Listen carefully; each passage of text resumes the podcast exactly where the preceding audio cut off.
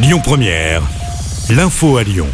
Bonsoir à toutes et à tous. Dans l'actualité, un accident de moto à Lyon. Deux personnes en urgence absolue. L'accident s'est produit vers 1h du matin à l'angle du pont Moran et du quai Jean Moulin, près de l'hôtel de ville de Lyon, selon Lyon Mag.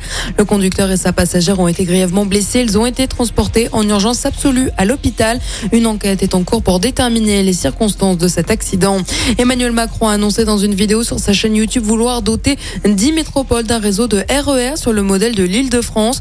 Nous sommes prêts à Lyon. C'est une politique dans l'intérêt de toutes et tous, a répondu Grégory Doucet sur Twitter. C'est un super objectif pour l'écologie, l'économie et la qualité de vie, a estimé le président de la République. Pas encore de calendrier ni de détails sur le financement. C'est aujourd'hui que la justice rend son jugement dans l'affaire d'une dame âgée renversée par une trottinette alors qu'elle traversait sur un passage piéton. Les faits remontent au 23 juin 2021. L'homme sur la trottinette avait grillé un feu rouge. Lors du procès, le procureur avait requis quatre mois de prison avec sursis. La victime est décédée il y a quelques semaines. Elle avait 97 ans. L'abonnement TCL pourrait augmenter. L'augmentation doit être votée en décembre. Mais Bruno Bernard, président de la métropole et du Citral, a confirmé aujourd'hui que les tarifs de l'abonnement sur le réseau TCL vont augmenter à partir de 2023 au micro de BFM Lyon.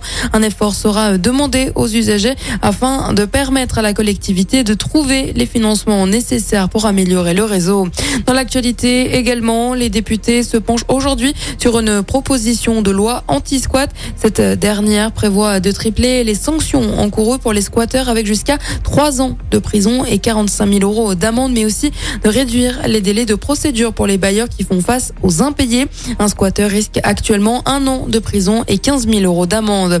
Caroline Cailleux quitte le gouvernement. La ministre déléguée chargée des collectivités territoriales a donné sa démission au président de la République à la suite d'un désaccord avec la haute autorité pour la transparence de la vie publique. Et puis on termine avec un mot de sport et du football. La Coupe du Monde avec un nouveau match aujourd'hui à 20h. Le Portugal affronte l'Uruguay. Écoutez votre radio Lyon Première en direct sur l'application Lyon Première, lyonpremière.fr et bien sûr à Lyon sur 90.2 FM et en DAB+. Lyon Première